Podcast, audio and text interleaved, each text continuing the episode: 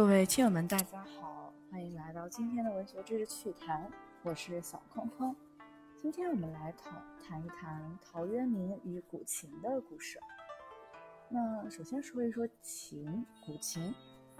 那以前呢，我们都知道，呃，古代的君子讲究琴棋书画样样精通，首位就是琴嘛。然后又有一个，又有人说君子之作。必左琴右书，这是什么意思呢？就是说，表面上说君子啊，他的一个书房，他的一个座位，一般都是左边摆着古琴，右边是放着一些经传古籍这类的书。其实它的更深刻的含义是，古代一些文人雅士啊，他一边要求就是读书来提升自己的文化修养，另一方面呢是要抚琴来。嗯，提升自己的一个心境，达到一个修身养性、呃文艺兼修的一个境界。那其实，那现在就更呃离谱的事儿来了。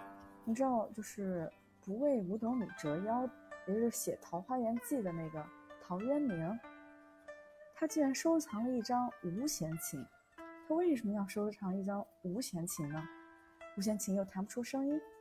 那么接下来我们就是来讲一讲这个故事。陶渊明呢，他又名是陶潜，在《宋书》的《陶潜传》中记录了陶渊明的这件趣事：潜不解不解音声，而续素琴一张，无弦，没有酒事，则抚弄以寄其意。意思就是说呀，陶潜呢，他不懂音乐，但是他收藏了一张素琴。这个琴上也没有任何的装饰，甚至连琴弦都没有。每次每次他喝酒感到非常舒畅的时候啊，就抚弄这张琴弦琴，来寄托自己的心意。无弦的琴根本弹不出声音来，留这么一张琴有什么用呢？而陶渊明还要去抚弄它，好像一边抚弄一边听到了什么声音。是的，这样的行为。在我们今天看来，一定觉得很奇怪，但是呢，其实，在当时也算是一种奇特的行为，但它非常符合陶渊明的个性。我们知道，陶渊明是一位隐士，不追求名利，宁愿在乡下种地，也不愿意出去做官。而且他种地呀，却是草盛豆苗稀。那他有几次外出做官的经历，但时间都不算长，因为他不习惯官场那一套。因而不为五斗米折腰，放弃官职。他爱好自然，为人坦率、真真诚、坦荡。在那个黑暗的社会里，啊，经常感到孤独。他心里没话没处说，于是就写诗。那弹琴呢，也是另一种寄托感情的方式。可是没有弦的琴也能弹吗？那其实，在陶渊明看来。有弦没弦，有声没声，这并不重要。